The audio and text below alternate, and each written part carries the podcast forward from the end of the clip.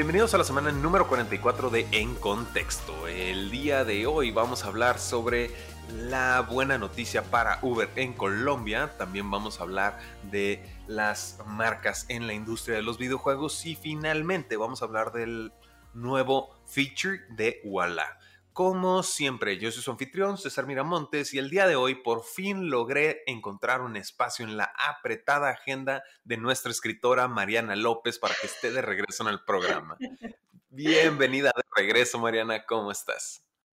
Muy bien, pues muy halagada con semejante introducción, pero, pero es un gusto siempre acompañarlos. Así es, va a ser un gran, gran, gran episodio porque hasta parece poético que nuestra primera noticia sea el regreso de Uber a Colombia, siendo que, si mal no recuerdo, el último episodio en el que participaste fue justamente la salida de Uber, ¿no? Entonces, eh, pues sin más por el momento, vamos comenzando con nuestra primera noticia. No sin antes recordarle a nuestra audiencia que todo nuestro contenido está en el blog de contexto.com. Contexto va sin la E y se escribe C-O-N-T-X-T-O. Todo el contenido que estamos discutiendo ahorita también está en formato de lectura, precisamente para complementar todo lo que nosotros de por sí ya platicamos en este programa, ¿no? Eh, entonces, ahora sí, ya podemos pasar a la primera noticia en Colombia portables y dispensables con tecnología CRISPR. Después de que Uber se va, si realmente los taxistas aprendieron algo de todo este episodio. Curioso enfoque en rentabilidad. Nadie, nadie hubiera pensado en un traductor en tu mismo idioma que es exactamente el target que se tiene que bancarizar. Donde hablamos de las noticias más importantes en el mundo del emprendimiento, tecnología y capital de riesgo en América Latina. Así es. En contexto.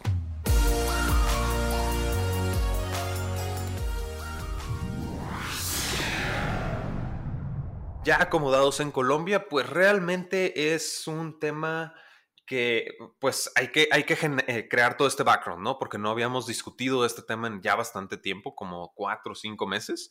Entonces, eh, para quienes no estén enterados de lo que había sucedido con Uber en Colombia, el hecho es que pues tuvieron una demanda, una demanda hecha por la empresa Cotec, C-O-T-E-C-H, en la que pues declaraban que el servicio de Uber acaparaba demasiado el mercado y era una competencia desleal, ¿no? esta demanda pues obviamente complicó las operaciones de Uber antes de que terminara incluso el año 2019, antes de que entráramos esta bola de nieve de malas noticias sobre el emprendimiento, pero finalmente Uber pues sigue operando de cierta manera este, por fuera del marco de la ley y hasta el último día del calendario laboral gubernamental en Colombia sale el decreto de que Uber oficialmente es ilegal en Colombia y no se puede operar. Pero pues obviamente no les dan tiempo en lo absoluto de poner un, amparo o, poner su poner su versión, ¿no? Al final, de, exactamente, poner su discutir al respecto, ¿no? Dicen Uber es ilegal, nos vamos de vacaciones y se acabó. Entonces, terminan las vacaciones de Navidad, Año Nuevo, regresamos, empezamos a trabajar y ahora sí llega Papi Uber Estados Unidos a decir, a ver, tú y yo tenemos algo pendiente, tenemos que arreglarlo. No fue tan fácil hasta el punto en el que Uber siguió siendo ilegal hasta finales de febrero de este año 2020, en el que resulta que Uber ya no es una plataforma de, transporte, ¿no? De, de ride hailing resulta que ahora para poder seguir operando en Colombia se convierte en una plataforma de renta de vehículos. Se salen por este marco legal, este, este vacío legal en el que pues no, no soy una plataforma de transporte como los taxis, yo soy una plataforma de renta de vehículos tipo Hertz, ¿no? En el que tú pides tu vehículo, yo te lo llevo y trae un conductor incluido, ¿no? Que te va a llevar a tu destino. Curiosamente, que todos sabemos que es... Eh, compartir viajes, pero a final de cuentas es este vacío legal en el que opera Uber, ¿no? Y está operando todo este año hasta los días más recientes en los que resulta que de nuevo, ahora sí, otra vez la ley vuelve a jugar a favor de Uber, ya que encontraron algo bastante interesante, ¿no crees, Mariana? Sí, justo. O sea, la institución en Colombia que había eh, básicamente dicho a Uber que se hiciera para atrás, que estaba suspendido, fue la Superintendencia de Industria y Comercio. Y pues ahora un tribunal en Bogotá salió y dijo, no, esa orden no fue legítima, la descartamos, Uber puede volver a operar como antes lo hacía como una plataforma, no como un servicio de renta de autos. Pero lo que es interesante en este caso no es porque declarara el tribunal que, ah, Uber es un servicio legal, sean felices todos, sino que fue por una cuestión legal en cuanto a la presentación de la demanda en contra de Uber. Según estos amigos de Cotec, que es una empresa de taxis, los sucesos en donde Uber empezó a acapararles la competencia empezaron en el 2012.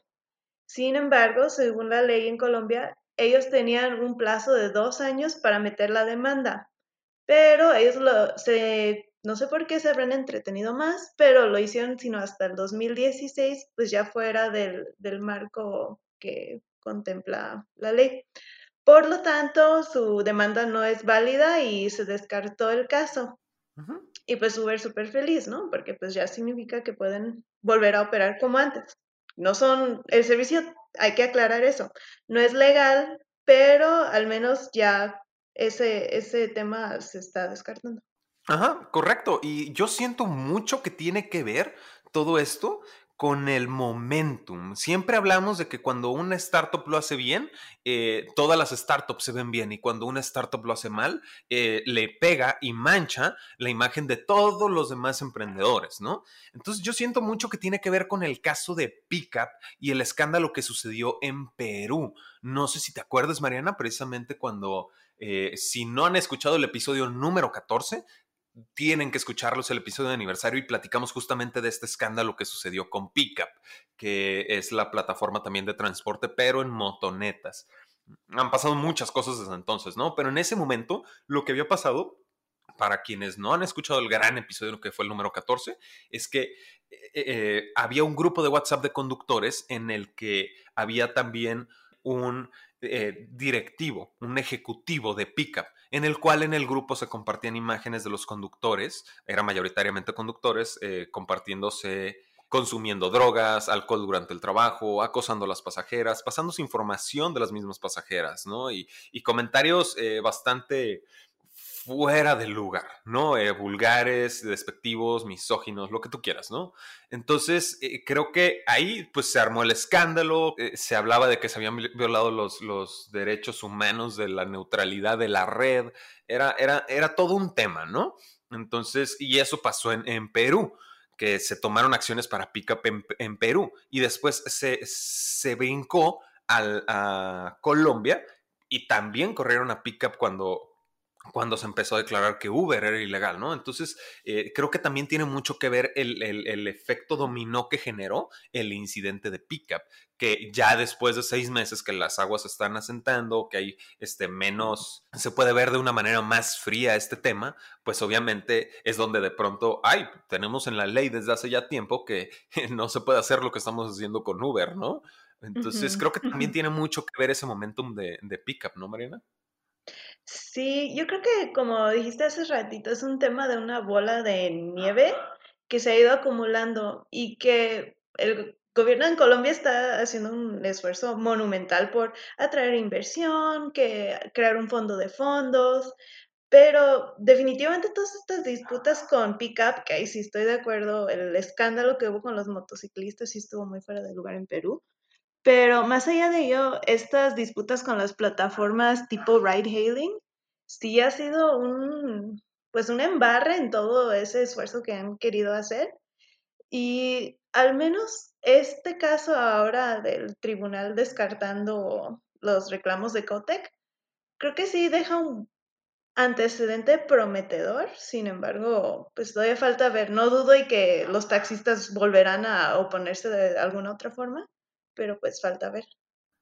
Eh, y justo, o sea, de otra forma tal vez ya no sea mediante eh, el marco de la ley, ¿no? Porque pues conocemos casos, por lo menos los más allegados a los que yo estoy es en México, que pues literal dañan los vehículos de los Ubers porque no los quieren aquí.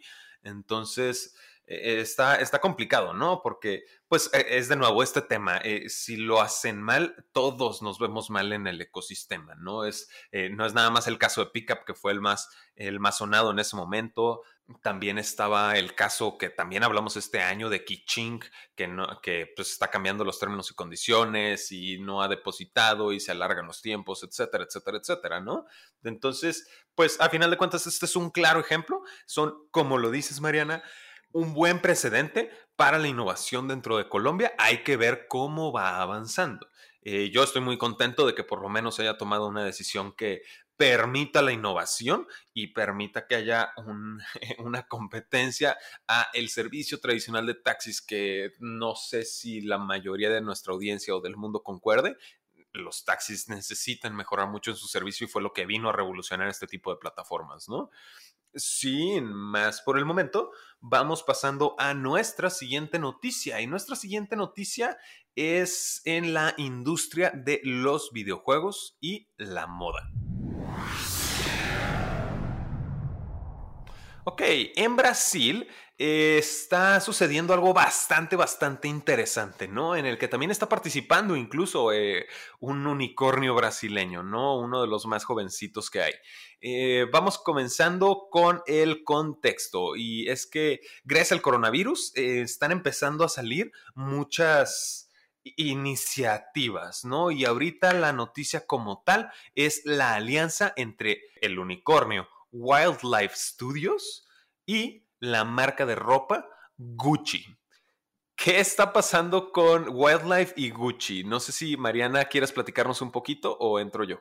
Sí, justo el coronavirus ha obligado a todo mundo a quedarse en casa y pues uno busca en qué entretenerse, ¿no? Y pues me consta personalmente que nos recluimos más en los videojuegos. Y pues en este caso, la empresa Gucci, italiana super wow, eh, ha buscado extenderse a este mercado de los gamers a través del juego de Tennis Clash. De hecho, van a hacer un torneo de Tennis Clash, ¿no? Sí, justo. Eh, como parte de este partnership entre Wildlife y Gucci, pues además de que los personajes del juego pueden ponerse los outfits con el branding de, de esta casa de moda italiana, pues incluso están organizando como un, torneo, tengo entendido, ¿no, César?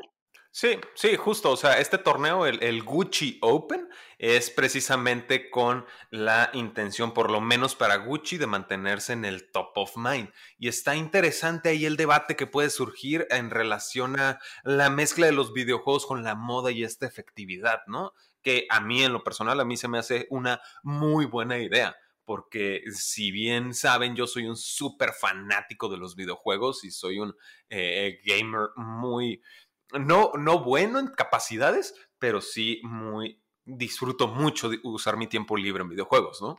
Entonces, eh, yo desde pequeño, yo recuerdo mucho precisamente el cómo los videojuegos refuerzan mucho las marcas, ¿no? Yo pienso automáticamente en los juegos de deportes, como conseguir los tenis Nike eran eh, eh, difíciles, era un reto y querías los tenis Nike, ¿no? Te mantienes en el top of mind, que es la, intención de Gucci. Estaba pensando también, por ejemplo, en los juegos de, patinetas, el Tony Hawk, eh, pues obviamente están las mm, tablas de marcas reales, está pues siempre están los, los, los, hoodies, las camisas, los zapatos de, de Volcom, de, de, Converse, de Vans, de incluso Dolce Gabbana, ¿no? Entonces realmente a mí se me hace una buena mezcla porque a final de cuentas, como lo acabas de mencionar, Mariana, de cierta manera los videojuegos nos hemos recluido y ya hoy en día, tal vez no precisamente por el coronavirus, eh, los videojuegos son algo un poquito más este, popular. Ya no es nada más un videojuego para la gente que se encierra todo el día y su único bronceado es la radiación de la televisión. Me explico estos, estos antisociales que, que solemos encapsular a los que juegan videojuegos, ¿no? Entonces, esta promoción discreta a mí se me hace súper interesante. Sí, justo, o sea, esta tendencia de las grandes marcas metiéndose al mundo de los videojuegos está agarrando fuerza. Mira, por ejemplo, tú juegas League of Legends, ¿no, César? Es, a veces sí. Pues sabías que también incluso, es que incluso Louis Vuitton se ha metido en el mundo del LOL y es como, O sea, para mí es una tendencia que va a afinarse y se va a quedar más allá de la pandemia, como dices tú. La industria de los videojuegos está agarrando un montón de tracción y las empresas están dando cuenta, e incluso las aceleradoras. está este programa de Yellow, que es como el programa de aceleración de Snapchat. Y justo la primera startup latinoamericana en ser aceptada al programa de Yellow es Wabi Sabi Design, que trabaja con realidad virtual y realidad aumentada para crear videojuegos y otro contenido así como interactivo para las empresas. Y para mí esto que dice que no es una tendencia así momentánea del COVID, sino que es realmente parte de un futuro post pandemia. por supuesto, acuérdate también que, de hecho, incluso nos tocó cubrir el tema de Wildlife Studios cuando se convirtió en un unicornio hace, creo que, bueno, a finales del año pasado también, ¿no? Que no vimos ni por poquito venir un unicornio en esta industria, ¿no? Que que también levantó la bandera. Fue como nos pasó por abajo y de noche. Nos pasó de noche todo, todo ese tema hasta que de pronto, ah, yo soy un unicornio, ¿no? Nosotros estamos muy concentrados en fintech, en, fashion tech, en, en, en prop tech, en todos los techs, pero eh, videojuegos, a final de cuentas, pues como que no lo consideramos tanto, ¿no? Y ahorita ya está un poquito más dentro de nuestro radar para encontrar todo este tipo de cosas, ¿no? Wabi Design definitivamente es una gran noticia el que sean eh, los primeros latinoamericanos en entrar en este programa de aceleración, ¿no? De Snapchat. Ahora, también otro tema es, por ejemplo, eh, lo que están haciendo con Animal Crossing. Este, es, esto es súper importante porque es el, poder de la data, ¿no? Y ahorita, ahorita entro un poquito más a ese tema porque necesito aterrizar lo que está pasando con Nintendo en Animal Crossing y es que eh, la ansiedad pues obviamente este juego es para liberar ansiedad, ¿no? Realmente yo en mi vida lo he jugado, jamás he sido... ¿Nunca lo has jugado?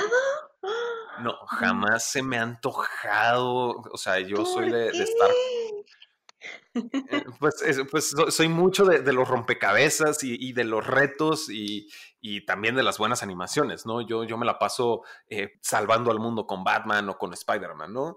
Pero está bien interesante lo que están haciendo con este personaje llamado Mara, que es un gamer profesional que está ayudando a las empresas dentro de Animal Crossing precisamente para documentar información. Este gamer profesional está interactuando con otros usuarios en este, en este videojuego y está observando la ropa que usan y pasa la información a la marca Amaro.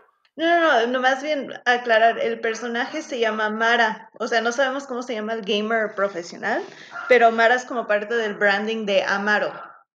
Muchas gracias por la aclaración, Mariana. Y está bien interesante porque precisamente, como lo mencionaba, interactúa con las personas, documenta y empieza a pasar la información. Entonces, ¿qué pasa? Yo veo cuáles son los gustos de la gente de manera personal, porque la gente de cierta manera refleja su personalidad en sus avatares, en sus personajes, ¿no? O sea, yo te, doy un ejemplo. Todos mis personajes de cuando yo era chiquito y jugaba videojuegos tenían el cabello largo, tatuajes y piercings, ¿no? Entonces yo tenía unos gustos muy eh, específicos y documentados en todos mis avatares, en todos los juegos que yo podía crear mi personaje, ¿no? Y, reflejaba mis gustos, mis intereses y mi personalidad en ese momento. E, e, entonces, al día de hoy, pues nada más el cabello largo logré, ¿no? Lo demás sigue, no ha sucedido al día de hoy. Pero el tema es que, pues toda esta información documentada, tú la puedes compartir eh, la va a tener esta empresa Amaro y vas a ver, ah, ok, bueno, pues les gustan más las rayas verticales que las horizontales. Y es un ejemplo súper eh, burdo, pero está funcionando porque está rompiéndose esta, eh, no se está rompiendo, se está difuminando esta línea entre la realidad y la y lo virtual que precisamente está, está permitiendo adquirir información adicional, ¿no? Es como el, el torneo de Gucci, el Gucci Open, que estábamos platicando, obviamente Gucci va a tener acceso a saber cuántas personas compraron tal prenda, ¿no? ¿Cuál fue la prenda más comprada, la prenda menos comprada? Toda esa información, toda esa data la van a tener a la mano precisamente con eh, este tipo de colaboraciones y les permite eh, afinar y perfeccionar sus productos y todo lo que puedan ofrecer. Entonces, a mí se me hace súper bueno y súper interesante y me emociona mucho ver lo que está pasando eh, con la industria de los videojuegos para el bien general de muchos de las marcas, ¿no?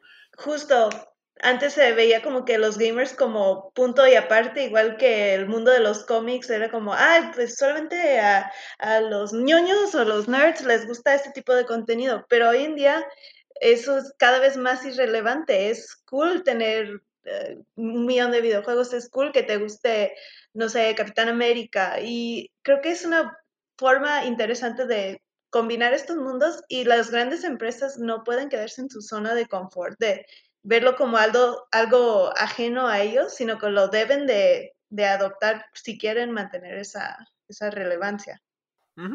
Por supuesto, y justo hablando de realidad virtual, eh, pueden revisar en nuestro canal de YouTube el webinar que hicimos el día de ayer precisamente con Mindcoteam, que precisamente trabaja con que no es un videojuego, pero precisamente utiliza la inmersión en realidad virtual precisamente para lidiar con, problemas de adicciones, ¿no? Eh, está en nuestro canal de YouTube, es sencillamente poner contexto, ¿no? Está en los videos en vivo. Eh, regresando, eh, pues ya podemos pasar a nuestra última noticia y nuestra última noticia es en Argentina. Ok, en Argentina, ¿qué está pasando? El 22 de junio, la fintech de Ualá eh, anunció el lanzamiento de una nueva funcionalidad. Eh, todos ya conocemos, o por lo menos quiero creer que nuestra audiencia ya está bastante familiarizada con Walla debido a la entrevista que tuvimos con Pierpaolo Barbieri, que está espectacular la visión de Pierpaolo Barbieri para sacar adelante las cosas y bancarizar a la gente. Y es que ahora está empezando a educar a su mercado que ya tiene adoptado la tarjeta de prepago de Walla. Ahora le está permitiendo educarse en la cuestión de créditos. Y esto lo está haciendo con pagos diferidos, ¿no, Mariana? Sí, este nuevo servicio de Hola que se llama cuotificación deja que sus usuarios puedan tomar un pago más grande y lo dividan en, en partes y de esa forma no les pega tan fuertemente en la billetera a la hora de realizar una compra o un servicio. Y está súper bien, ¿no? Porque comienzas de lo general, eh, lo específico que es el, el, manejo del dinero de las personas por medio de esta, de esta tarjeta y después ya entras a, la cuestión de créditos, ¿no? Ya es como, ok, si vas a hacer un pago, pues ya lo puedes diferir en un periodo de tiempo para que tengas estos micropréstamos, ¿no? Esta, esta educación financiera que está realizando Walla con sus usuarios, pues obviamente es bastante buena, es algo quiero decir que es común en las fintechs, ¿no? Comienzas con algo muy específico y ya te vas eh, extendiendo, ¿no? En esta, en esta educación financiera que se está realizando, ¿no?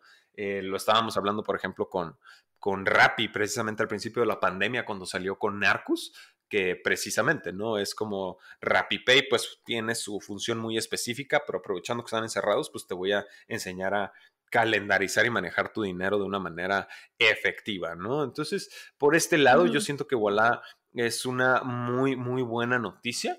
Entonces, de nuevo, recuerden, pueden revisar todos los específicos de esta funcionalidad dentro del blog de contexto, también en la descripción. Recuerden que hay una liga que los manda directamente a la noticia, todas las noticias que platicamos, ¿no? Bottom line es que es una estrategia por parte de Walla, como dices tú.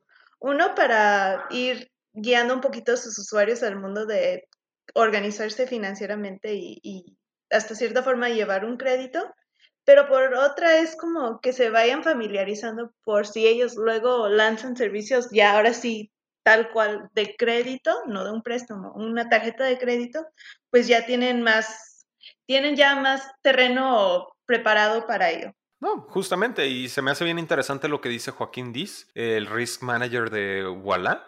Apenas el 7% de los argentinos pidiendo un crédito y solo el 24% con una tarjeta de crédito, pues habla de un mercado que necesita o se está buscando resolver algún, algún dolor por ahí, ¿no? También es muy importante esta cuestión de la educación financiera y creo que los, estos pagos segmentados son un interesante punto medio, precisamente con una tarjeta de prepago, ¿no?